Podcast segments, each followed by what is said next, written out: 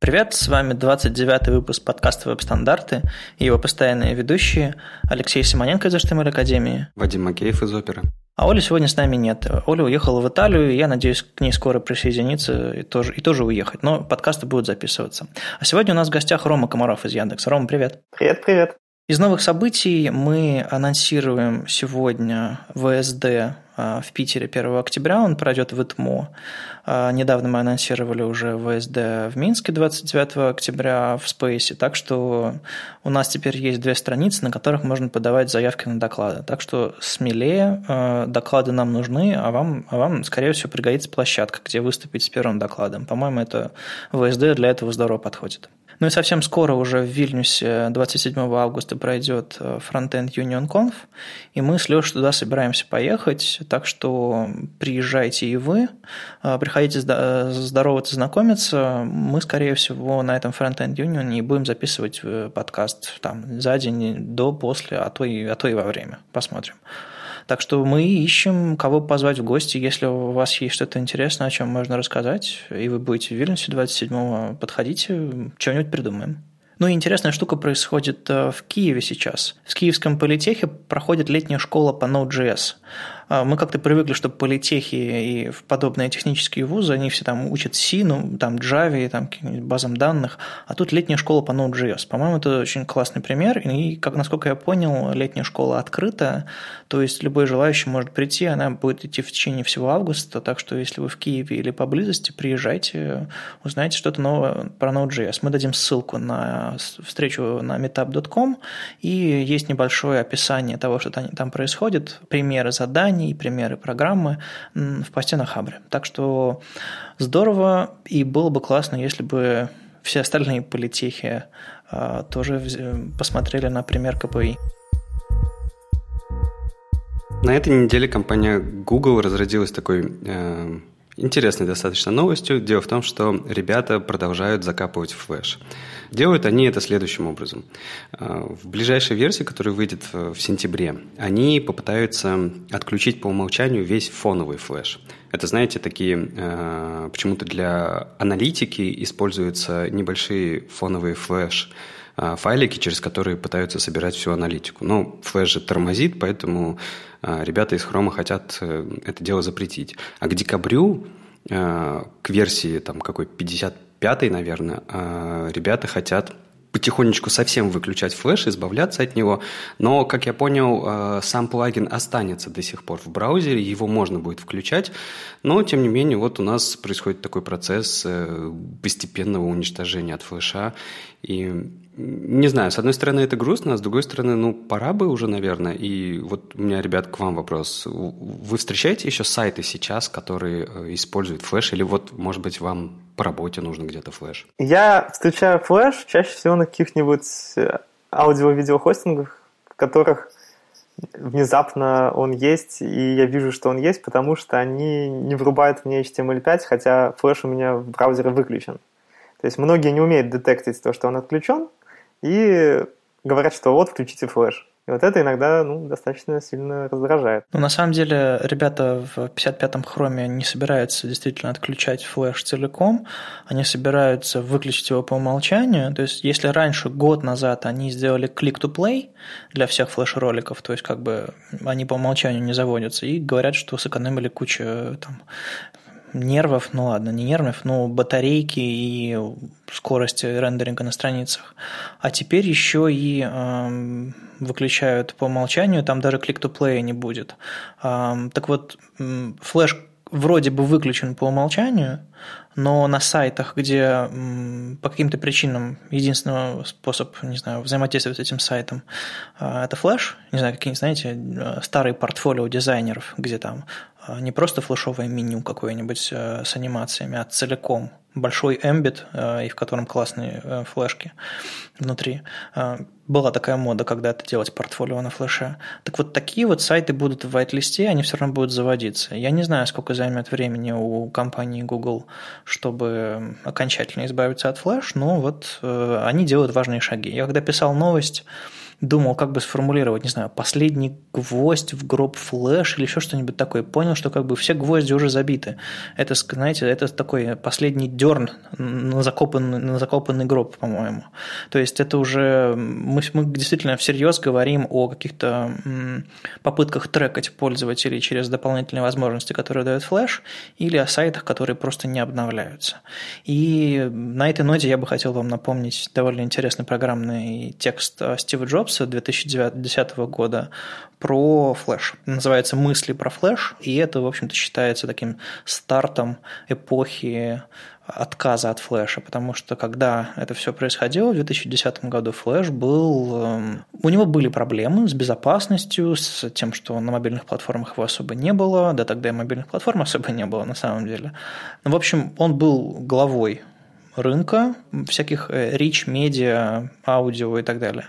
И через него очень много всего работало. И когда вот Джобс написал это письмо, э, прямо видно, что э, это стало, наверное, последней каплей и флеш потихоньку начал уходить, слава богу.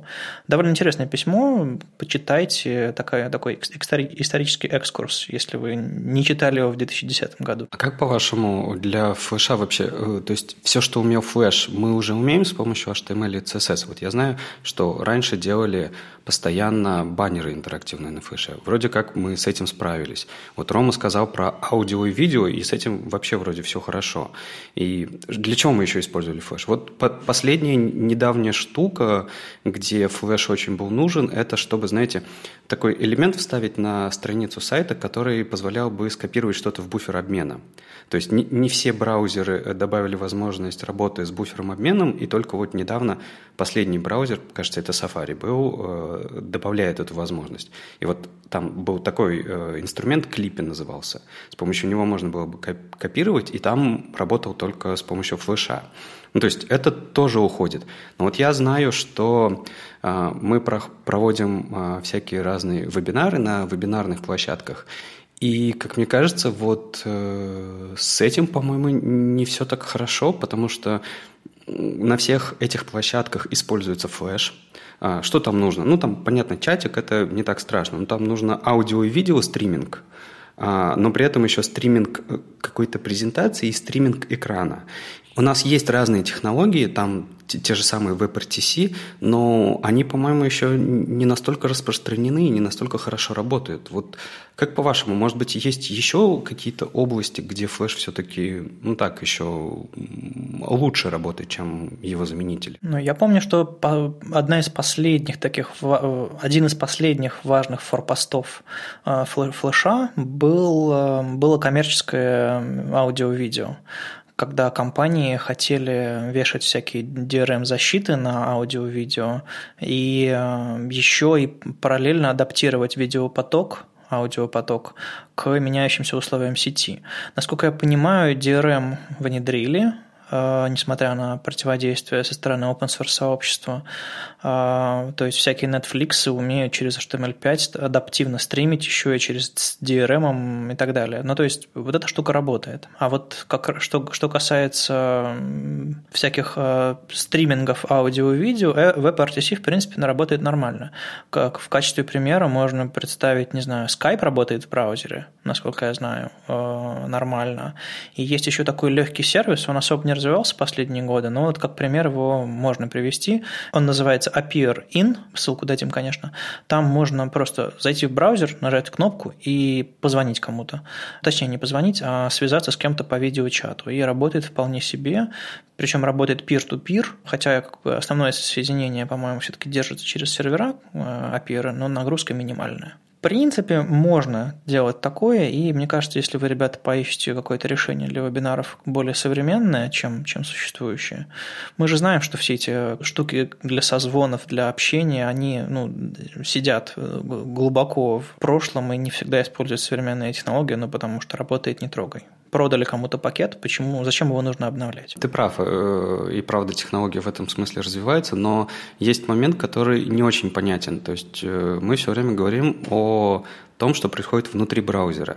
Но с помощью флеша вот мы на своих э, там, лекциях мы можем стримить экран, десктоп. И с помощью браузера ты этого не можешь сделать, потому что тебе нужно выйти за рамки браузера. И вот э, в этом смысле, мне кажется, тут какая-то про- проблема будет, наверное. Ну, как ты говорил в прошлом выпуске, давайте завернем все в электрон. А электрон может это делать. То есть в электрон завернем операционную систему. А, ну, давайте что-нибудь завернем в электрон, и мне кажется, от флеша сможем отказаться. Правда. Он достаточно дырявый, чтобы продолжать им пользоваться. Мне кажется, это все... Ну, пора, пора. Ну, тут еще вполне может быть какое-нибудь э, тоже решение в виде плагина для браузера, да, так же, как Flash, но более узкоспециализированное. Почему бы нет? Flash, он такая машина, которая да, делает все, и на ней все пытается делать, как на фреймворке.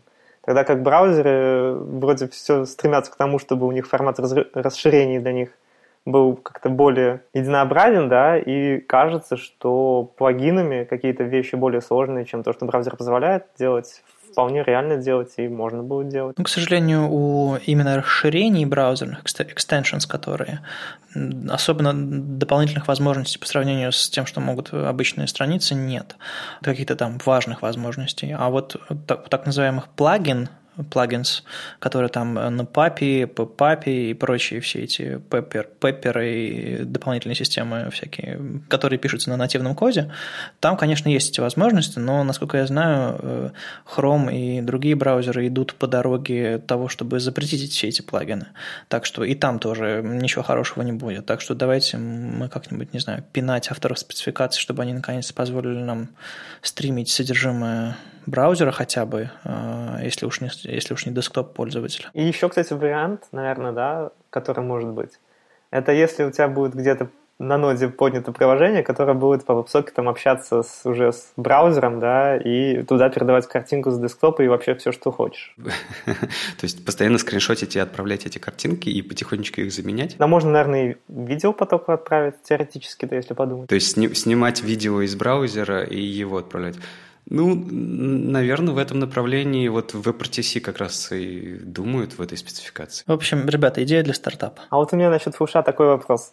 У кого какие были любимые решения на флеше вот для веб-разработки? Почему-то скучаете, хотя бы как ностальгируете? Ну, ну вот я только про то, что упоминал, это вот клипи, который позволял с буфером обменом работать. И все, я флешовыми всякими инструментами уже очень давно не пользовался. Я помню, когда флеш еще был ого-го, и я все пытался реализовать на флеше э, возможности, которые нельзя было сделать на HTML и CSS. Я помню, я специально изучал Flash, ActionScript и вот эти все дела, чтобы вставлять на страницу объекты флешовые без э, границ самого флеш-ролика.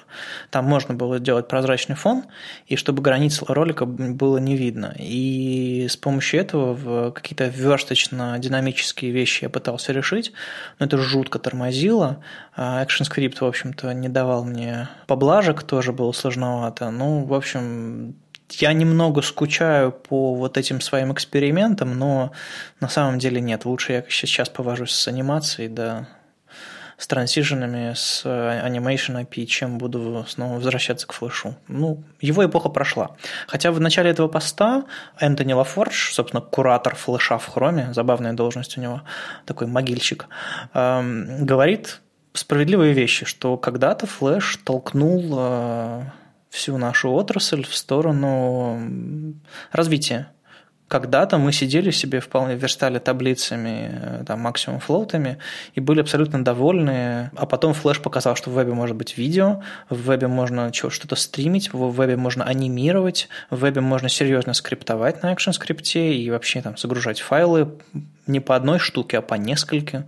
Ну, то есть много чего хорошего. И уж не говоря там про доступ к аудио-видео камере, микрофону. То есть спасибо, но пока. Ну да, то есть очень много сначала появлялось в флеше, реализовывали там те же веб-шрифты, да, это вот Scalable, Scalable Inman Flash Replacement, цифр. И на нем, я помню, в конце 2000-х годов делались нормально там шрифты, которые с доступностью можно было выделять, их копировать и все такое, и там все работало. Вот, кстати, по шрифтам через Flash я совсем не скучаю. Это ж такой дикий тормознутый хак был, который Слава богу, что он сдох. Не, ну, кстати, не такой уж тормозной, насколько я помню. То есть вот именно цифр работал достаточно хорошо. Ну, было ощущение грязных рук после него, честно говоря. Ну, да, вставлялись там картиночки всякие, вот эти вот. Ну, в итоге-то вылилось-то это все вылилось в то, что теперь-то у нас есть веб-шрифты, то есть действительно оно подтолкнуло, да, то есть как, каким бы флеш плохим не был, его использовали в том числе, да, как как для прототипов, да, как э, чтобы сделать что-то, что работает, и потом это все уже браузеры и разработчики браузеров, разработчики спецификации уже продумывали и делали нативным. На этой неделе Samsung неожиданно представился. А, мы все знаем, что у компании Samsung есть собственные телефоны, собственные там стиральные машины и пылесосы, но на этих телефонах всегда, в общем-то, стоял в основном Android. То есть были эксперименты с э, альтернативными операционными системами, но самый популярный Android. Там есть много приложений и так далее. Так вот, долгое время Samsung как браузер на своих телефонах использовал стоковый браузер на основе WebKit. В какой-то момент э, Google заменил стоковый браузер на Chromium и поехал дальше. Но поскольку бренд Chromium сильно связан с Google, э, Samsung, видимо, решила заменить э, его на что-то другое и поначалу оставила браузер под названием интернет со стрёмной синенькой иконкой, если вы помните такой. А потом э, тихонечко под этой иконкой заменила его на свой Chromium, а сейчас выпустила нов, новый браузер Samsung Internet. И он даже есть в App Store, а, вернее в Play Store. А, и его, его по-моему, даже можно поставить на любой Android, не только под Samsung. Браузер, в общем-то, работает на Chromium, но э, и как бы по идее разработчику какое дело? Он очередной Chromium. На самом деле нет. Chromium, он, конечно, как фреймворк, как браузер, задает мощную основу для браузеров, соответственно, вы, вы можете ожидать примерно одно и то же от браузеров. Chrome, а, Opera, Яндекс браузер, Samsung браузер на каком-нибудь Android, примерно одинаково они работают. Но есть такие фичи, которые используют интерфейсные элементы, есть такие фичи, которые требуют внедрения, если вы используете, если вы делаете собственный браузер. Так вот, не знаю, какие-нибудь push-уведомления, сервис-воркеры, какие-нибудь э, работы с видео, видео, с аудио, там, с геолокацией, вещи, которые требуют интерфейса.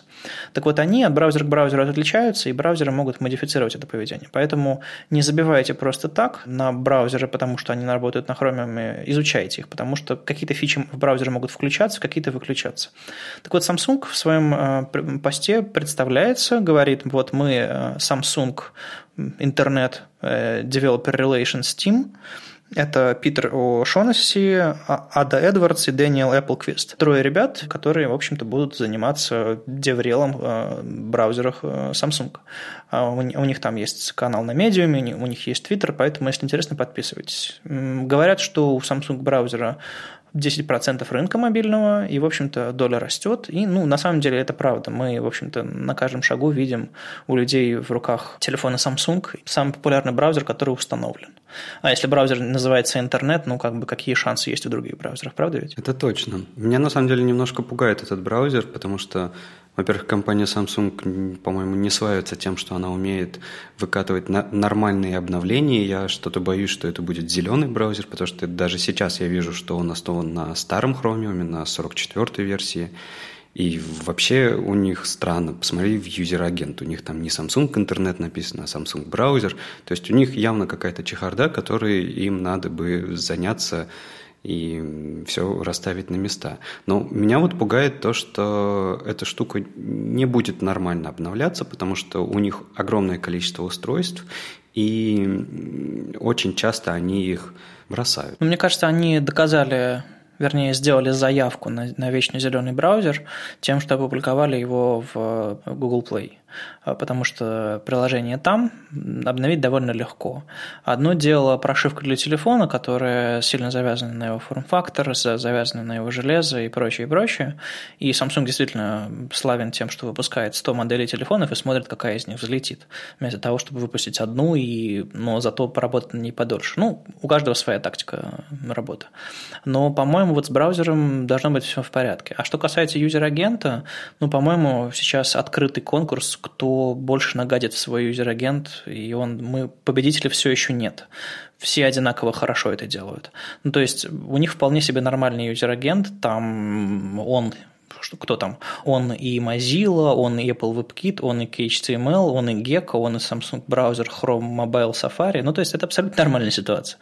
У браузеров, у Яндекс браузера, у Opera, там, у, у Mozilla, у, у Edge, у них везде есть кусочки разных браузеров, и это, ну, просто, знаете, как, как в ДНК, намешано всего, и, ну, видимо, без этого совместимости сайтов нормальной ждать нельзя. В user agent лучше не смотреть. Мы все знаем, что там помойка. Ну, а тебе не кажется вообще вот странным, там в комментариях ребята тоже спрашивают по поводу, как вообще это будет связано с релиз-циклом Chrome а там и так далее. Они просто заявили в своем а, браузере в четвертой версии, что у них там, например, сервис-воркеры и push-нотификации работают, а, которые, если я не ошибаюсь, в 44-м Chromium не должны так хорошо работать. И один из э, дефрева из команды как раз-таки рассказывает о том, что не смотрите на версию Chromium, не смотрите на фичи, которые лимитированы этой версией. Мы внедряем в этот старый Chromium новые спецификации, но это же будет рождать вообще какой-то хаос, разве нет? Да, что они творят, что они творят, как будто это их собственный браузер, да? Да вообще.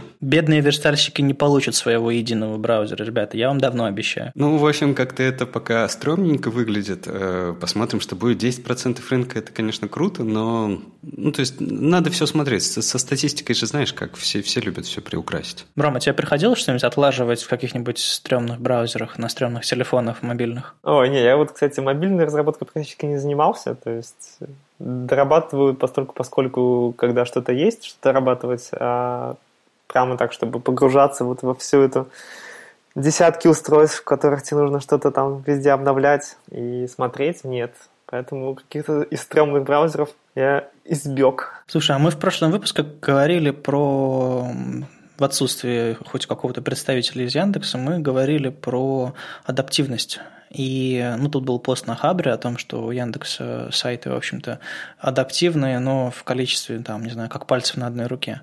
Что ты можешь сказать про сервисы, с которым тебе довелось поработать? Насколько есть у кого-либо шансы из них, не знаю, у той же почты, стать адаптивной? Или это просто ну, нереально, и, может быть, ты объяснишь, почему? То, что в Яндексе где-то что-то адаптивно, где-то что-то нет, это сугубо потому, что Яндекс большая компания, разделена на огромное количество сервисов, и в принципе везде может быть что угодно, да, то есть сервис может не обновляться, сервис может обновляться, в сервисе может быть э, что-то такое, что можно сделать адаптивным, а может быть и нельзя. И вот в почте на самом деле особо смысла делать что-то адаптивно, прям адаптивно-адаптивно, чтобы на любом девайсе оно нормально смотрелось, сейчас уже смысла нет, потому что у нас есть отдельная мобильная версия почты, то есть не приложение, а именно вот тачевая почта веб. То есть, когда ты заходишь на, у нас на почту, она редиректит туда, и там уже все-все-все сделано для того, чтобы оно работало нормально. Под планшеты, под мобильные телефоны.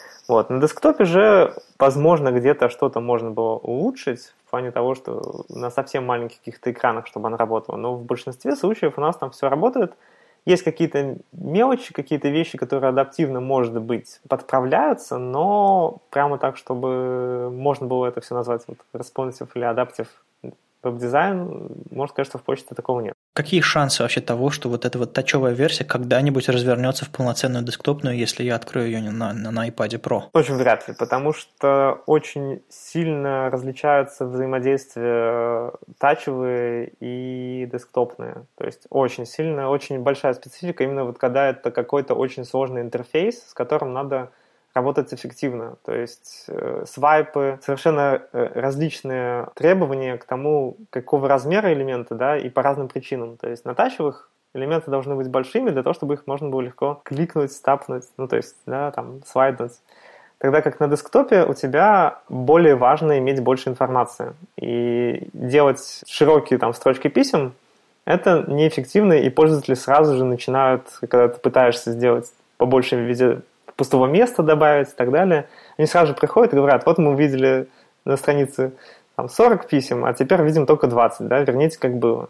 То есть пользователю на десктопе больше важна информативность интерфейса и куча всяких дополнительных штучек. А на, на интерфейс тачевый, да, интерфейс на планшетах и телефонах, он более, должен более заточен быть именно под взаимодействие с, интер, с этим интерфейсом и не мешаться. Вот я не зря упомянул iPad Pro, у него экран больше, чем у моего MacBook 15-дюймового, и где здесь десктоп, я немножко теряюсь. Нет уже понятия десктоп, наверное, нет, тач это не мобильник, а десктоп это не мышка. К сожалению, нельзя в вебе никак нормально определить, чем ты взаимодействуешь с с браузером, да, то есть можно пытаться делать какие-то догадки, да, по тому, как движется курсор, по тому, как э, происходит его перемещение отсюда сюда, но, например, есть же планшетные компьютеры, да, которые такие трансформеры. Ты можешь работать там и с мышкой, и внезапно там экран э, тачевый, и там винда обычная.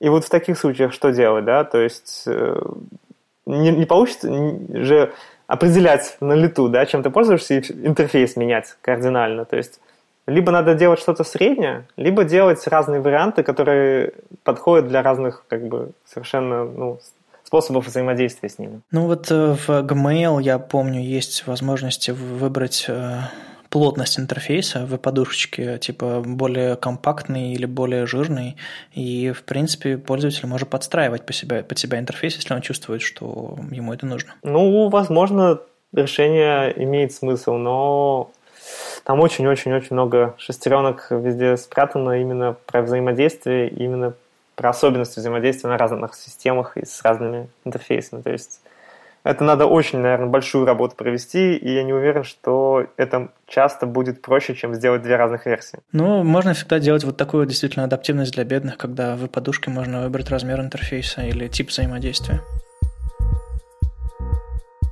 Тут издательский дом «Питер» э, рассказал на Хабре о том, что они перевели и отправили в продажу книжку Ли Вероу про секреты CSS. Мне эта книжка уже приехала. Э, я, насколько знаю, Вадиму тоже приехала.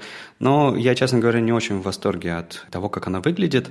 То есть э, сам контент у Леи отличный. Просто книжка на заглядение. Там э, огромное количество практических вещей, практических задач, которые вы решаете как верстальщик каждый день.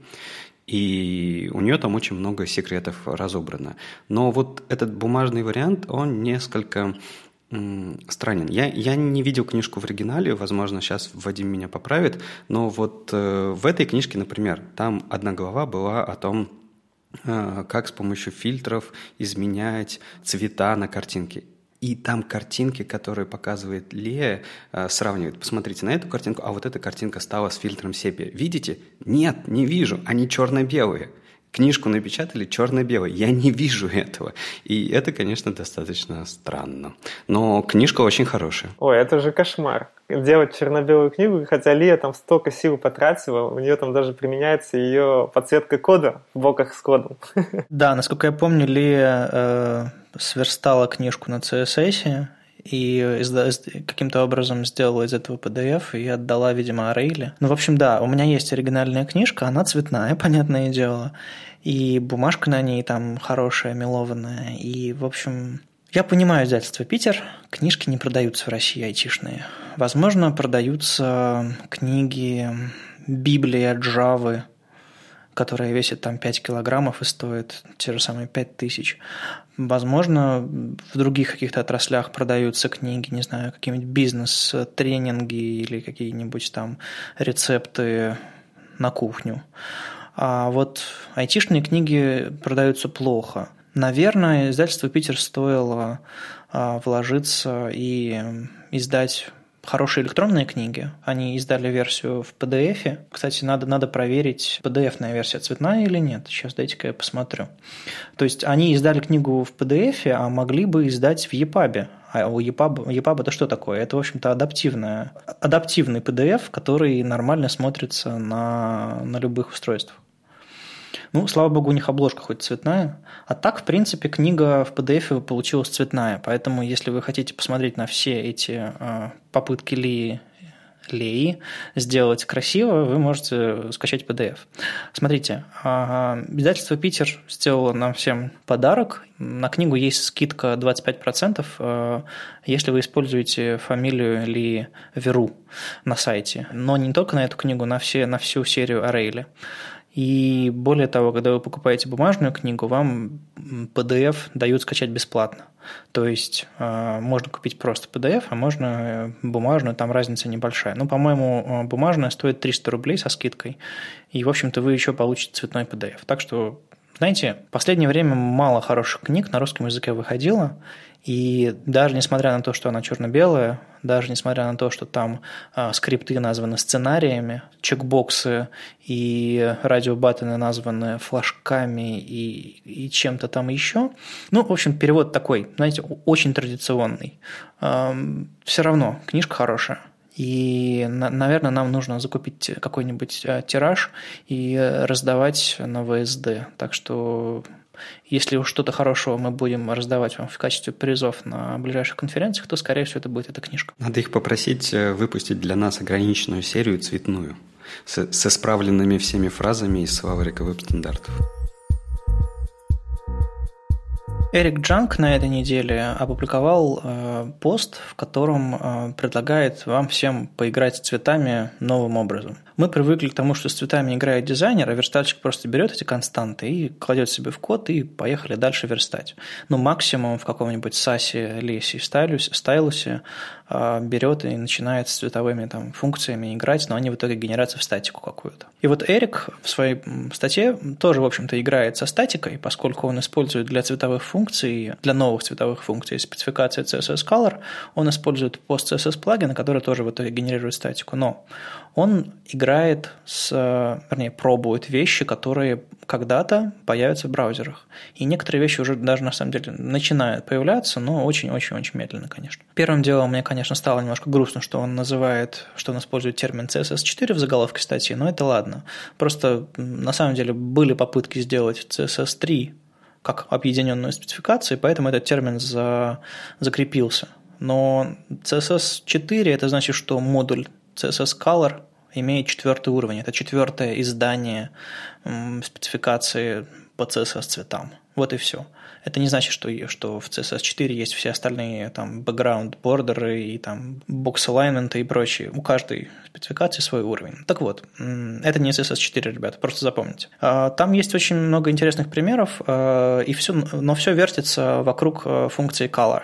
У нас есть свойство color, и у нас есть э, теперь функция color, которую можно указывать внутри подходящих мест, где мы указываем цвета. И эта функция похожа на, на какие-нибудь там, не знаю, CSS-переменные, и на, на, на calc похожа. Там можно внутри использовать разные штуки. Например, можно взять и внутри функции color указать ваш собственный цвет, и там hex, э, там имя, или просто сгенерировать его откуда-нибудь.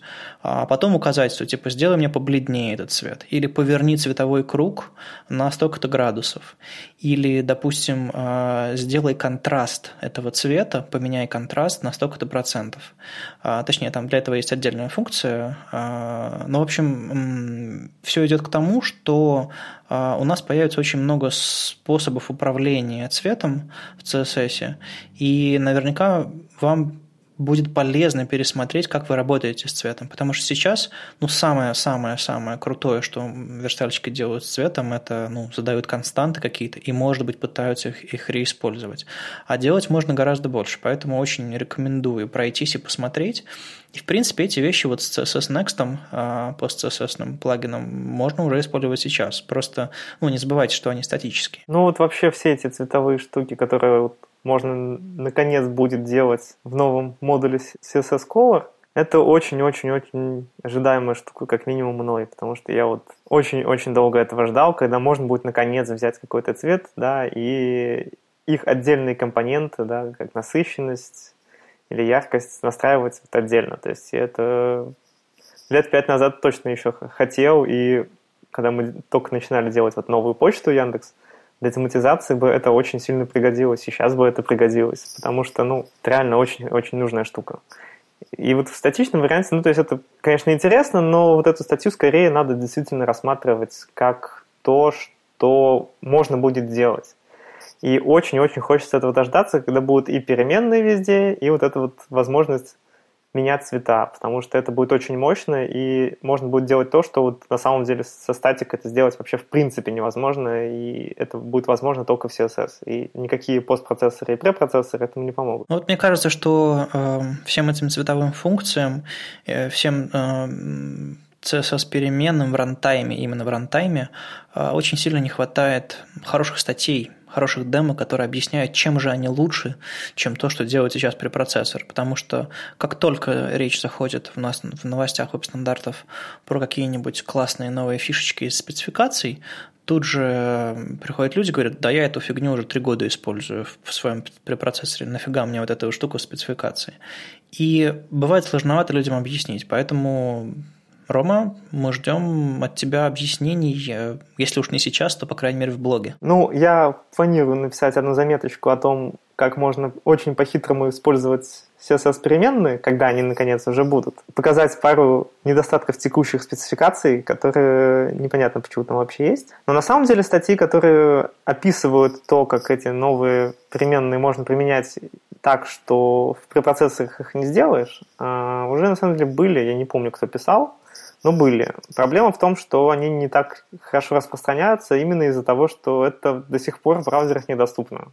То есть, э, конечно, это все клево, там люди почитают, восхищ... восхитятся, но применить это не смогут. Да? То есть, э, когда это вот штука, которая работает только в рантайме, и преимущество CSS переменных только в рантайме, и пост CSS никак не поможет этого достичь, только если, наверное, не написать какой-нибудь очень хитрый плагин, который будет тебе еще и JS генерить, который будет в рантайме это все досчитывать. Но это, конечно... Может быть, в браузерах раньше появится а, API Houdini, который позволит, позволит писать нам нормальные полифилы на JS? Кстати, не знаю, насколько, что будет раньше. Если честно, я надеюсь, очень хочется, чтобы переменные вот были уже вчера. Ну, ну смотрите, кастомные свойства вообще-то поддерживаются сейчас во всех текущих браузерах, кроме Edge. То есть нам осталось дождаться Edge. У Edge э, есть реализация, она просто пока за флагом. То есть э, как только в Edge, наверное, появится реализация, э, у нас будут э, все текущие браузеры с реализацией кастомных переменных. И вот в этот момент уже можно будет говорить о том, что примеры можно применять, пробовать, смотреть, как они э, в реальной жизни работают. Потому что, когда выходили вот эти... Большое количество, правда, статей с примерами, почему кастомные свойства это лучше, там почти браузеров не было, где это можно было попробовать. А вот э, сейчас вообще-то все изменилось, и, наверное, к концу года будет э, совсем хорошо. Правда, вот Edge в 14, про который мы говорили в прошлой версии, они не добавили кастомные свойства, поэтому придется еще какое-то время подождать. А я вот хотел вернуться к цветовым функциям. А, ну, понятно, цветовые функции, их там, по-моему, не поддерживает ни один браузер сейчас, если я не ошибаюсь. Ну, может быть, только в каких-то экспериментальных сборках.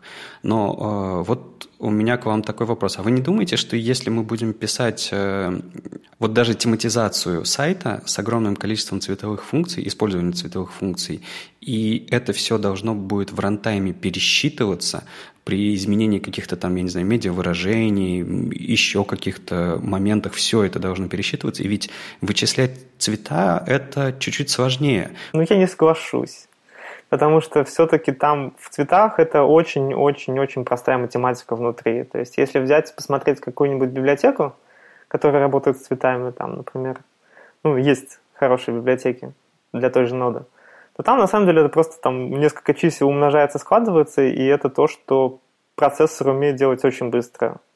Есть места, которые могут тормозить, это вот как раз с фильтрами, это когда у тебя там есть картинка в фоне зафиксированная, и поверх нее все скроллится и вызывает репейнты бесконечные. Вот это будет и тормозит, и будет тормозить, наверное, всегда. Вот. Но вот цветовые функции, они очень быстро должны работать, потому что там реально это очень базовая математика. Я не вижу, чтобы там было такого, чтобы тормозило. Да, Рома прав. Узкое место CSS – это не математика, узкое место, даже, даже очень сложная математика, зависящая от множества там по каскаду, по сложным там всяким переменным. А это скорее отрисовка. Отрисовка сложных вещей а, при, как при а, изменении. И у нас вот для этого у нас есть CSS Containment, который ограничивает эту перерисовку. И, в принципе, мы, ну, наверное, сможем справиться. Надо посмотреть, как containment работает с фильтрами Можно ведь, может, может быть, как-то можно локализовать то, что там происходит. Хотя, знаете, если фильтр блюрит все, что под ним, наверное, это действительно будет тормозить просто ну, всегда. А у меня вот другой use case есть. А, я давно пытаюсь решить задачу, чтобы у меня был вечно контрастный текст. Ну, то есть, а, если у меня текст стоит какой-то, а под ним, не знаю, фотография меняется со светлой, фотография меняется на темную, и я все никак не могу прийти к решению, которое, ну, достаточно кросс-браузерное и стабильное, и не хак. Рома, вот Какое есть вот сейчас решение? Что-нибудь знаешь об этом? Не, ну сейчас можно делать так, что... Ну, то есть в предпроцессорах это решается, когда у тебя известны оба цвета, да? То есть когда у тебя известен фон, известен цвет. Ну, это понятно. Путем всяких вот математических вычислений вполне можно находить э, цвет, который будет тебе попадать под этот контраст, и можно задавать как раз вот по VCAG, да, спецификациям контраста нужные значения и и либо валидировать и говорить тебе там где-нибудь в линтере, да, что у тебя вот здесь вот проблемы, либо прямо сделать функцию, которая будет тебе подбирать нужный цвет. Вот в рантайме можно ли будет сделать это с помощью вот этих функций, я пока не уверен. В основном потому, что у нас в CSS переменных и вот в спецификациях нет возможности делать какие-либо условия. У нас нет возможности сказать, вот если такая-то переменная такая-то, если у нее такой-то компонент такой у цвета, то сделать такой цвет. Вот этого у нас в спецификациях нет и вряд ли в скором будущем будет. Ну, вот я пытался решить это с помощью Blending Mode, э, чтобы, грубо говоря, этот э, фрагмент текста блендился в э, то, что лежит под ним, и инвертировался – но все равно как-то нормально не получилось. Ну, знаете, просто такая интересная задача, по-моему, в софтверных всяких графических библиотеках она решается довольно легко, и вот не хватает немножко ее для, для веба. Так что CSS Colors новый четвертого уровня крутой, но все задачи он не решает. Ну, поэтому продолжаем развивать, продолжаем ждать. Тут на неделю вышла статья э, Юли Бухваловой, такая, знаете, академического образовательного толка, а, но с крутыми демками. В общем, если вы сталкиваетесь э, с SVG-градиентами, вообще с SVG на работе и делаете графику руками, а не просто получаете иконки от дизайнеров, обязательно почитайте, там много интересного, потому что SVG-шный градиент не похожи на CSS градиенты, потому что там декларативный синтаксис, э, там э, ну, всякие там э, XML-подобные штуки, там есть нюансы свои, ну, в общем, есть определенный набор отличий. И, кстати, если уж говорить про набор отличий от SVG от CSS, в этом смысле довольно интересно посмотреть на черновик, точнее, на changelog такой неофициальный, который собрали ребята из рабочей группы SVG. На этой неделе они публиковали, что же нового будет э, в SVG-2. Ну, про SVG-2 разговоры идут уже очень давно, в принципе, такие changelog уже появлялись, но вот это вот э, хорошая подборка того, что вышло за последнее время. И я из интересного там нашел э, много хорошего для текста. То, что э, если вы работали с текстом в SVG, ну, вы, наверное, знаете, что там нет многострочного текста, его приходится переносить, переносить руками. Грубо говоря, каждую строку заключать в собственный тиспан, и только тогда они нормально будут переноситься. Так вот, в SVG 2 будет многострочный текст, там будут всякие шрифтовые свойства, там можно можно будет текстолайны задавать нормально. В общем, э, много-много чего интересного. А еще там можно будет атрибуты X, Y и некоторые другие э, в CSS задавать, э, в CSS-синтаксисе. Потому что сейчас не все атрибуты можно в CSS использовать. И вот в какой-то момент в вашем CSS могут появиться свойства x, двоеточие и вот значение какое-то в пикселях. Вот это очень интересно. И много других изменений. Э, там из, из серьезных это mesh-градиенты. Это такие сложно описываемые градиенты. Ну, представьте, не знаю, логотип веб-стандартов. Вот это вот э, кубик, который люди по-разному называют. Я даже слышал, его якорем называли. Так вот, там градиент идет по всей этой кривой. Он идет из каждой точки в каждую точку и меняет цвет. Так вот, э, на самом деле это можно нарисовать меш градиентом, как один градиент, а сейчас это нарисовано как отдельные палочки, которые стыкуются визуально, но на самом деле там отдельные, несколько линейных градиентов. Мощнее графика станет SVG-шная по сравнению с тем, что есть вот у нас сейчас. А я вижу, что они не только в плане графики поработали. Вот, э, например, они э, use э, стараются сделать таким образом, чтобы он был был в, в рамках веб-компонентов, которые пытаются сделать для браузеров, то есть чтобы использовался там Shadow Root и так далее, то есть чтобы это был полноценный элемент, а не как у нас сейчас, что это какая-то внешняя фигня, к которой мы вообще доступиться не можем. Я как раз сейчас читаю э, книжку Криса Койера. Кстати, на неделе на Алиста партии опубликовали первую главу из этой книжки. Не то чтобы это самая интересная глава этой книге, но она, в общем дает впечатление. Так вот, там как раз Крис Койер рассказывает, что там внезапно появляется Shadow Root. То есть мы привыкли к тому, что мы просто вставляем SVG в наши HTML-документы и типа все в порядке, а на самом деле там появляется как бы отдельное пространство имен, там вот, знаете, вот как вы, вы, вы выходите из поезда на каком-нибудь диком западе и неожиданно оказываетесь в другой стране. Так вот, SVG совсем другая история. Выходишь из поезда и оказываешься в другом поезде. Да, у нас уже об этом было в одном из выпусков. Ром, расскажи про СВГ в Яндексе. Я в какой-то момент, когда Яндекс начал выкатывать э, штуку под названием «Острова» или около нее, а, заметил, что очень много появилось плоских фигур, и очень много появилось плоской графики, а, и стало видно, что Яндекс начинает использовать много-много СВГ. И сейчас, если зайти на, на, на главную страницу, на многие другие сервисы, я вижу исключительно СВГ. Причем хорошо оптимизированные, реиспользуемые, в общем, классно. А, насколько широко это распространено, как у вас дела с СВГ в почте, и почему вдруг так? Дизайнеры решили или разработчики настояли? Чем новее сервис, чем новее его версия, тем больше вероятность, да, что там будет SVG.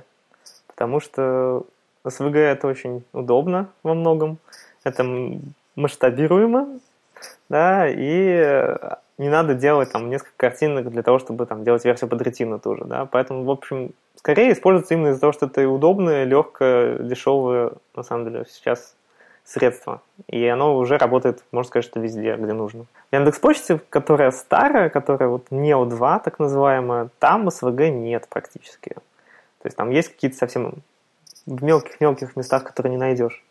Вот. Но сейчас в процессе разработки новой версии Яндекс.Почты, которая уже начинает выкатываться на новых пользователей. Вот. И там уже мы SVG для иконок, для каких-то таких элементов, для логотипа используем уже вовсю в Яндекс.Почте, в принципе, будет уже СВГ. Вот. На других сервисах, на поиске, на главной, да, уже тоже вовсю используется, и не вижу причин, почему бы оно не, начало использоваться, где до этого не использовалось. Ну, то есть в какой-то момент Яндекс был одним из первых больших сервисов, которые прям вот всерьез на на серпе, там, на главной э, начал использовать СВГ, и я вижу, другие смелее начинают использовать. У меня другой вопрос. Какой примерно подход используется на почте? То есть вы э, символы используете, юзы, клеите спрайты, или вот, вот как все это? Вставляете э, прямо СВГ внутрь или фоновыми картинками задаете? Сейчас мы используем спрайты, которые, ну, SVG спрайты, которые применяются через use. То есть собираем мы это, вот мы начали делать эту новую почту довольно давно, и тогда еще не было нормальных инструментов каких-то, но тогда уже Юля Бухвалова все та же сделала как раз инструмент для склеивания SVG в спрайта. Возможно, не идеальный, и там еще есть даже возможность сделать fallback на PNG для тех браузеров, которые SVG не понимают для этих иконов, и этот fallback нам на самом деле да и не нужен. Но вот он, в принципе, для наших нужд тогда подошел, и сейчас, наверное, уже есть инструменты более хорошие, потому что Юля вроде не особо поддерживает вот этот инструмент. Но он зачем переходить, если пока нас все устраивает. То есть мы, да, берем, склеиваем кучу иконок в один спрайт SPG-шный, и потом вставляем этот спрайт, загружаем его динамически в наше приложение, да, вставляем его, и потом через юзы используем нужные иконки уже оттуда – и их всячески перекрашиваем, когда у нас там через current color и через филы. Кто готовит вам иконки и как этот процесс происходит? Потому что мы вот э, в прошлом выпуске э, обсуждали статью Сары Дресснер о том, как э, правильно готовить оптимальные кривые, что их нужно не кисточкой мазюкать, а рисовать по точкам, ну или, по крайней мере, оптимизировать после. А насколько у вас дизайнеры молодцы в этом смысле? Чистые СВГ, хорошо собранные или... А, ну, как повезет. То есть в основном все хорошо. Делают кому чем удобнее, то есть приходит и из иллюстратора иконки, и из скетча, иногда присохраненное что-то одним из другого. Но потом это все все равно мы прогоняем через SVGO, да, оптимизируем, и руками до этого, в зависимости от того, насколько дизайнеры хорошо знакомы с подноготными SVG, либо сами дизайнеры прямо идут и в нужных местах вставляют fill равно current color, да, для того, чтобы можно было это красить цветом текста в CSS. Либо мы сами уже потом просто берем эти элементы и в них вставляем, заменяем там либо имеющуюся заливку, чтобы можно было тематизировать эти иконки, либо просто, чтобы это было удобнее в дальнейшем что-то с этими иконками делать, даже если она всегда будет одного цвета. Вот. То есть в итоге нам приходят просто SVG-иконки, мы их кладем там в папочку, запускаем скриптик, который собирает нам вот эти спрайты, и потом мы их просто используем и вызываем в нашем шаблонизаторе, типа, дайте нам такую SVG-иконку, и она нам приходит. Мы перед записью этого выпуска сидели и думали, кого же позвать, поскольку Оля уехала в Италию. И тут всплыла статья о том, что ссылки нужны с курсором пальчиком, а кнопки не нужны вот с таким вот странным курсором. А, и Рома неожиданно в пятницу вечером высказался, что, мол, нет, я не согласен, и причем очень рьяно. И мы такие, ну все, решено, значит, значит зовем Ром. Ну, в общем, суть э, истории такова, что э, вышла очередная статья по мотивам э, этого спора вечного. Это, наверное, ну, на уровне табов с пробелами спор. Основная мысль такая. Мы привыкли к тому, что у нас есть два интерактивных элемента. По одному элементу мы переходим э, по ссылке на другой документ, его можно открыть в отдельном окне, но это специальная штука, это ссылка. А другой элемент мы используем для взаимодействия другого порядка, когда просто нажимаем и что-то происходит, так или иначе. Неважно, как они выглядят, главное, как мы взаимодействуем. Так вот, автор э, утверждает, что только для ссылок, только для специальных вещей, э, связанных с переходами, нужен курсор. И браузеры по умолчанию ведут себя так. Э, во всех гайдлайнах Microsoft, Apple, даже в CSS-спецификации написано, что нужно вести себя так. Но есть альтернативное мнение. Да-да. Так вот, в принципе, там аргументов за то и за то, то есть за обе стороны, какое-то количество есть. Однако большинство аргументов, которые говорят те, что нужно применять для кнопок курсор стрелочку, я нахожу несостоятельными. И три с половиной года назад, в январе 2003 года, ой, 2003, 2013 года, я написал статью, который рассмотрел большинство вот этих аргументов, которые до сих пор приводятся вот в этих статьях про спецификации и про все остальное. То есть вот если на самом деле вот взять спецификацию, вот самый такой, да, вот у нас веб-стандарты, спецификация. Что в спецификации сказано? Да, вот там есть pointer в CSS 3, да, то есть CSS 3, CSS 3 UI, да, User Interface Model Level 3. И там написано, я прочитаю по-английски, the cursor is a pointer that indicates a link. Да, в спецификации написано, что pointer показывает на ссылку. Но, во-первых, он, там не сказано, что он не может показывать на что-то другое. Это раз. Во-вторых, кнопки вообще нигде не указаны в спецификации, и там никак не написано, что оно должно быть. И в-третьих, вот сейчас я вот еще раз посмотрел эту спецификацию и посмотрел, что же там написано для курсора default. Так вот, в курсор default написано, что это платформа-зависимый дефолтный курсор часто рендерящийся как стрелка. То есть, если вы у себя в системе поставите курсор э, в виде динозаврика из Windows 95, то у вас, если вы будете использовать курсор default, поверх кнопок будет динозаврик. И поверх картинок будет динозаврик, и поверх многих других элементов будет динозаврик. И э, я нахожу это странным, потому что в современном вебе вот есть ссылки, есть кнопки, и очень часто они на самом деле смешиваются.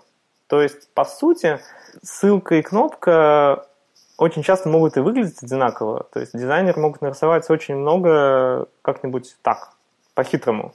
Есть flat дизайн, в котором у нас есть вообще непонятно вообще, где заканчиваются элементы, где они начинаются. И часто по интерфейсам приходится ползать на ощупь. И либо искать какие-то состояния, которые были предусмотрены, либо пытаться понять, что можно сделать с элементом по тому же курсору, да, по появляющемуся статус-вайну, если это ссылка. И вот мне кажется, что вот более правильным для ссылок такие индикаторы status line. То есть ты наводишь на ссылку, тебе браузер показывает, куда ты перейдешь. И проблема, когда есть какой-то элемент, и там нет этого status line а, да, это больше, гораздо больше, чем если там есть cursor pointer или нет курсора pointer а. Вот мне кажется так. И вот в твоей статье там очень много аргументов расписал на этот счет, и до сих пор со многими согласен, наверное, с большинством. В некоторых местах я бы сказал, что я бы даже стал еще более радикальным, в том плане, что я бы для всех чекбоксов с лейблами и радиокнопок тоже бы ставил курсор поинтер. Я бы хотел сначала немножко вернуться к динозаврикам. Это ведь все-таки ну, аргумент понятен, но это же, во-первых, пользовательский выбор, а во-вторых, кто сказал, что он не может поставить курочку на курсор-поинтер? В спецификации не написано, что ты можешь поставить на курсор-поинтер курочку. Нет, имеется в виду, я системный курсор-поинтер заменю. А, я не уверен, что это все равно будет работать. То есть, ну, смотри, спецификация, она для конкретных курсоров, да, которые ты можешь давать через CSS, говорит, как этот курсор должен выглядеть. То есть, э, и что он, да, индицирует. То есть ProPointer это курсор, это pointer. То есть если ты поменяешь э, себя в системе, да, это ты будешь идти э, против спецификации, по сути. То есть, конечно, ты сам себе злобный Буратино, но не суть. Но для, им, только для дефолтного курсора э, спецификация говорит, что ты можешь в платформе его менять. Ну, не совсем так. На самом деле для default сказано typically an arrow, и для pointer сказано typically a hand. И, насколько я помню, в свои дремучие годы, когда я сидел постоянно на Windows и любил э, э, сильно кастомизировать свою операционную систему, все курсоры можно изменять, и это дефолтные курсоры во всех программах, в том числе и браузер. Браузер – это абсолютно такая же программа. Ладно, давайте, ребят, не будем фантазировать, может быть, про то, что пользователи меняют, потому что эпоха закустом, свою винду, по-моему, уже немножко прошла. И сейчас люди больше занимаются тем, что спорят э, в соцсетях, чем, чем настраивать свою операционную систему. Мы сейчас говорим все-таки больше про дефолт. Несмотря на то, что браузер стал очень мощной платформой присутствия людей вообще за компьютером, то есть основной, а у нас все равно есть э, операционная система как то, куда он придет прежде всего. Когда он откроет, откроет свой ноутбук, у него будет окно логина, и у него там будет кнопка, на которой нет курсора. И вот, вот эта вот ситуация с дефолтом как раз меня и больше всего убеждает, потому что мы стараемся менять интерфейс, подход к интерфейсу э, с вот с наших реализаций, наших интерфейсов. Но на верхнем уровне, на уровне операционной системы, это все равно останется по-другому, по, по разным причинам. Но мы рождаем путаницу, по-моему, э, придумывая э, наши подходы к интерфейсам. Естественно, мы заодно и придумываем какие-то новые подходы, которые, может быть, когда-нибудь придут в операционные системы, но в текущей ситуации мне кажется, что менять все с интерфейса, это не очень правильно, и мне очень радует, что Normalize CSS а, с комментарием типа «убираю эту штуку, поскольку она ну, слишком уж это личный выбор, а, убрали курсор pointer с, с кнопок а, по дефолту, потому что роль Normalize не делать, как кажется какому-то автору, а делать, чтобы везде все было одинаково и дефолтно. Я бы сказал, что да, надо действительно в операционных системах кнопкам ставить курсор pointer, чего уж тут. Ну ладно, понятно. Но я бы хотел пройтись по твоим аргументам, которые ты писал там несколько лет назад. На самом деле просто я специально почитал э, их, перечитал их еще раз, и я бы, знаешь, что сказал? А, что они все сводятся к тому, что ты недоволен тем, что интерактивные элементы не имеют состояний в интернете. Потому что весь твой аргумент, что нужно курсор-поинтер ставить, потому что ребята не делают состояние при наведении, состояние при клике, и вообще непонятно, что это элемент, на который можно нажать. Но мне кажется, что тут тогда нужно как раз-таки наоборот пропагандировать то, чтобы эти состояния были. Вот тот же самый flat. У меня просто недавно с нашим дизайнером была э, точно такая же перепалка. Э, я хотел, чтобы нам рисовали все интерактивные элементы. Такой, знаешь, э, код, не code guide, style guide, UI kit. Я хотел, чтобы у всех интерактивных элементов были все возможные состояния. И, а у нас такой немножко флэт стиле дизайнер сказал, а я думал, что во флэте это не нужно. Ну вот и вот это вот огромное заблуждение. С чего э, flat дизайн говорит о том, что не должно быть эффектов при наведении? Это интерактивные элементы. У любого интерактивного элемента должны быть состояния, чтобы понять, что это интерактивный элемент. И именно за это я бы выступал и призывал, а не за курсор. Потому что курсор – это и правда личный выбор. Мне, например, удобно понимать, что это вещь, которую я могу нажать в соседнем окне и так далее, когда она поинтер. А когда она просто элемент, который я могу нажать, это просто элемент, который я могу нажать. Точно так же, как Почему ты не выступаешь, например, за то, что если твоя кнопка задизаблена, почему ты не выступаешь за то, чтобы поменять ей поинтер на там not allowed или что-то такое? Если мы хотим, чтобы курсоры всегда были правильными, ну, давайте тогда до конца идти и во всех вариантах ставить все возможные варианты курсоров, которых у нас очень много. Курсоры, мне кажется, очень хорошая штука. И как, да, я целиком полностью согласен, что когда там с точки зрения дизайна, если делаются какие-то элементы интерфейса, там должны быть все состояния. Но какая штука, вот веб-стандарты, да, они для чего нужны? Для того, чтобы в случаях, когда что-то не продумано, они вели себя максимально как-то единообразно и максимально хорошо для пользователя. То есть это должен быть не просто да, какой-то принятый стандарт, это должен быть стандарт, который будет в том числе пользователям помогать в тех случаях, когда разработчики ошибаются. То есть, если где-то что-то делается, да, какие-то дизайнерские недочеты, да, там, проектировки, проектировки недочеты, вот веб-стандарты это должны сглаживать каким-то образом, я считаю. И поэтому я считаю, что надо пойти, да, и такие спецификации, это место поменять. Может быть, действительно пойти мне сейчас в, на GitHub и создать pull request, в котором написать, что вот давайте-ка для курсора в последних версиях спецификации CSS мы это будем делать для всех интерактивных элементов, а не только. Тогда и отпадет э, аргумент о том, что в спецификациях написано так. То есть я считаю, что если спецификация написана так, но это с реальной жизнью никак не соотносится, надо менять спецификацию. Ну, то есть, и да, можно ожидать, что у тебя по поинтеру будет ссылка, но серьезно, если же сейчас посмотреть на большинство сайтов, там это никак не будет работать. Единственное, и действительно, а вот что будет работать, это Статус line. Когда ты наводишь ссылку, у тебя появляется ее адрес.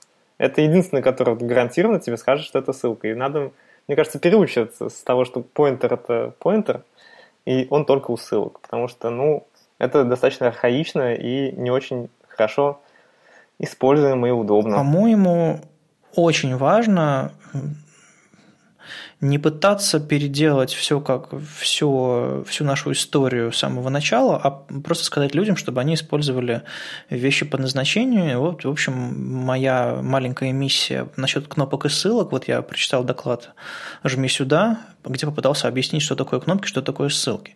И если я действительно могу что-либо открыть, скопировать и так далее, то мне это может выглядеть как угодно – вообще как угодно. А, но если я могу понять при наведении, что это такое, то, наверное, нужно в спецификацию ввести такое понятие, как статус line. А это уже будет слишком серьезное а, внедрение в браузер, в кухню браузерную, интерфейсную. Это совсем не то. Поэтому всегда спецификации можно рекомендовать наверное, и это можно внедрять в итоге. Но вот этот момент того, что кнопка отсылки, интерактивность разного порядка, это, мне кажется, слишком важно, чтобы терять вот эту разницу между кнопками и ссылками. Та же история с лейблами. Когда я иногда на сайтах вижу лейблы с, эм, с, с указателем, я жутко, у меня ломается мозг, и я не могу понять, как бы, что случится, если я кликну по нему. Целиком полностью согласен, что да, нужно использовать нужные элементы для нужных вещей. То есть вот у нас есть картинка, которую мы можем сделать побольше. Почему почему бы это не сделать ссылкой на эту картинку, да, JavaScript обрабатывать ее так, что у нас будет открываться какой-то попапчик, но мы сможем ее как ссылку открыть да, в, в, в новом окне, скопировать ссылку на эту картинку, которая там туда ведет, да, на большую версию, и все что угодно с этим сделать. Так же? Ну, это идеальное решение, конечно. Да, и в этом случае я все равно не вижу, почему там не может быть курсора поинтер. Ну, то есть, то есть там будет курсор поинтер. Но если вот этой возможности нет, это не значит, и мы там не делаем это курсор поинтер, потому что это не ссылка, а становится непонятно чем. В этом случае проблема не в том, что там курсор другой, да, или там мы ставим курсор поинтер, а там оказывается, что нет ссылки, а в том, что там нет ссылки. То есть это не проблема курсора, это проблема в том, что этот элемент, он был сделан неправильно, да, то есть разработчики его применили не по назначению. И то есть во всех случаях, на самом деле, если посмотреть, когда ты смотришь на элемент, и ты ожидаешь, что там ссылка, а там курсор-поинтер, это не в том, что там курсор виноват, а в том, что разработчик-то не тот элемент применил. То есть если ты ожидаешь, что там будет ссылка, это там должна быть ссылка. Я считаю, что вот с этой стороны надо скорее подходить. И действительно пропагандировать то, то что кнопки и ссылки это должны быть такими элементами, вот как ты в докладе своем рассказываешь. Знаете, а в этом месте я очень сильно засомневался. Я вдруг кажется, начал, начал менять свою точку зрения. Ну, мне, может, показалось. Смотрите, э, следуя нашей логике, мы не перейдем на отдельную страницу, если мы не откроем ее в отдельном окне, а если просто откроется отдельный попапчик, э, ну, какой-нибудь CSS, э, сверстанный, прямо на странице, то это будет, не будет переходом по ссылке, и поэтому лучше сделать курсор дефолт, поскольку это не ссылка. Да нет, не совсем. Лучше сделать не курсор дефолта, а курсор увеличения. Да, ты прав, ты прав. Но я имею в виду, что нам нужно как-то показать, что этот элемент интерактивный. Но если мы э, указатель применяем только к ссылкам, которые вот прямо ссылки при ссылке, то есть отдельная страница, отдельный там, переход куда-то, то тогда не очень понятно, что делать с другими интерактивными элементами, которые не выглядят как кнопки и не действуют как кнопки. Вот да, то есть, наверное, таким промежуточным решением можно было бы изучить всю палитру курсоров и применять их, э, когда нужно, а не приделывать ко всему, что можно кликнуть э, курсор-указатель. На этой неделе еще была статья Dudley Story про то, как курсоры делать в CSS. Возможно, ваши собственные курсоры помогут пользователям понимать, что происходит и что произойдет, когда он кликнет на какой-то элемент. Возможно, это решение. Может быть, сделать для кнопок специальный, специальную лапку, для ссылок специальную лапку. Знаете, я бы хотел немножко вернуться назад. Вот э, Рома говорил о том, что э, то, что в, гайды, в гайдлайнах там Apple и Microsoft написано о том, что курсор поинтера не должно быть на кнопках, точнее, что курсор поинтер должен быть только на ссылках, что в спецификации так написано, что это архаично. А, а не кажется вам, что архаично сейчас считать, что курсор-поинтер на кнопках должен быть обязательно? Ведь а, ты писал эту статью много лет назад, многое поменялось. Вот ты говоришь все время, что курсор, с курсором-поинтером обычным людям будет легче разобраться в интерфейсах. Но мне кажется, обычные люди сейчас используют тач-экраны на своих айфонах и айпадах, где нет никаких курсоров, и они справляются они вообще нормально справляются. Именно поэтому там э, в текущей операционной системе Mac э, нет вообще никаких э, изменений при наведении на интерактивные элементы. И мне кажется, тут просто изменился подход, а мы как раз-таки пытаемся использовать архаичные наши взгляды из прошлого. Потому что я тоже раньше считал, что курсор-поинтер нужен на всех интерактивных элементах. Но сейчас я, честно говоря, мне кажется, что это совсем не так. Но тут, мне кажется, вопрос того, то, опять же, вот как я говорил, да, про responsive дизайн и про мобильные версии, о том, что это просто два совершенно разных способа взаимодействия с интерфейсом. Когда у тебя только тач, да, да, у тебя нет ховера, возможно, когда-нибудь, кстати, в будущем что-нибудь-то добавят, да, там, ты, у тебя зависает палец над экраном, у тебя там что-нибудь, может быть, можно будет делать.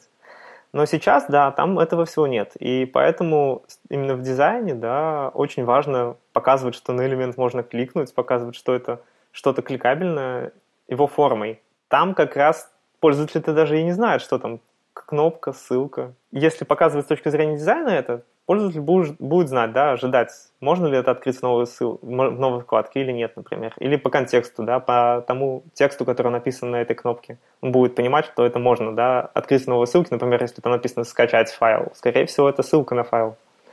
Вот.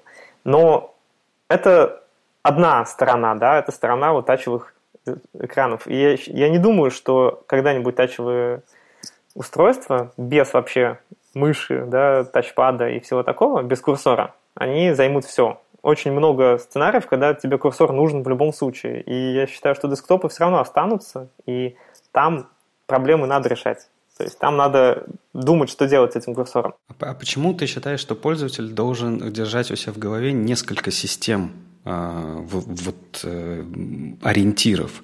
Почему? Вот я вижу, например, последнее время, что Apple, iPhone и операционную систему для ноутбуков они соединяют. Они используют там одинаковые решения, потому что э, заход пользователей идет через мобильные устройства. И ты говоришь, что, э, что тачевых интерфейсов не так много, но тем не менее, если мы посмотрим на тренд, мобильных устройств становится с каждым годом все больше и больше. И насколько я помню, недавно э, использование интернета через мобильники обогнало использование интернета через десктопы.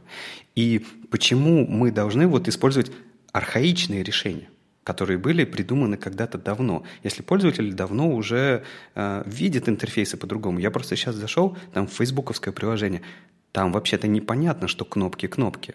То есть визуально я не понимаю, что это кнопки. Это ну, просто, просто какая-то на белом фоне фраза. Но, блин, но все, все с этим справляются, все нормально.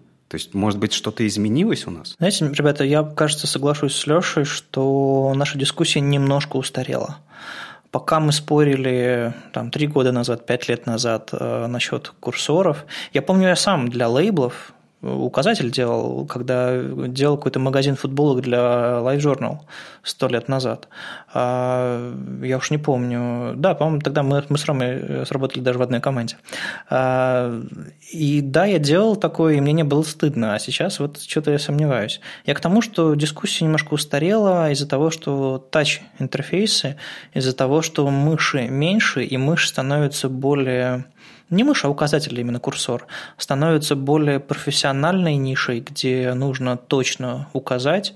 А как говорил упомянутый сегодня Джобс, самый естественный интерфейс – это палец, потому что он нам дан с рождения, мы им пользуемся гораздо лучше, чем каким-нибудь там э, грызуном на проводке. Ну, если когда-нибудь в macOS таки станет целиком тачевый и меню-бар увеличится в три раза и все остальное, да, изменится, окей, ну то есть, когда курсор не будет нужен вообще, то и вопроса не будет. То есть тут скорее тогда получается спор в том, является ли десктоп чем-то архаичным, или же все-таки надо с ним считаться и что-то под него делать и пытаться стандарты подводить под то, что у нас есть на десктопах, а не только на мобильных. Вот знаете, была же недавно статья как раз-таки, что стоит ли отлавливать, стоит ли вешать события на клик и на тач старт отдельно – или как раз-таки автор говорил, что это плохой подход, что вы должны э, подразумевать в любой момент, что вашим интерфейсом могут пользоваться на любом устройстве ввода. Вы не можете э, свой интерфейс решать, что сюда только с кликами придут. Мы, время изменилось, это не так. И посмотрите на виндовые ноутбуки. Там ведь э, очень много сейчас ноутбуков, ты вначале говорил, что есть планшеты, которые могут трансформироваться. Но есть вообще-то огромное количество ноутбуков, обычных ноутбуков, у которых экран тачевый. И там обычная виндовая операционная система. Но ты в любой момент можешь ткнуть на экран. Я бы немножко резюмировал то, что мы сейчас говорили. Вы можете действительно, как говорили ребята из Normalize CSS, принять какую-то точку зрения и исследовать ей. Если вы будете последовательны, ваши интерфейсы будут понятны вашим постоянным пользователям. Возможно, ваши новые пользователи, вам придется немножко с ними повозиться, но если вы будете последовательны, они привыкнут вы можете делать все это и делать нормальные интерфейсы. Но если вы хотите делать хорошие интерфейсы, не забывайте о том, что у нас есть много курсоров, не забывайте о том, что у всех интерактивных элементов должны быть состояние, фокус, наведение, дизаблет, ховер и вот это вот все – особенно в эпоху flat а. Неважно, используете вы табы и пробелы, в смысле дефолт или, или pointer, главное, чтобы вы думали о том, как ваши интерактивные элементы взаимодействуют с пользователем и наоборот. С вами был 29-й выпуск подкаста «Веб-стандарты» и его постоянные ведущие Алексей Симоненко из HTML Академии. Вадим Макеев из Оперы. И сегодня с нами в гостях был Рома Комаров из Яндекса. Услышимся на следующей неделе. Пока. Всем пока-пока. Пока. -пока. пока.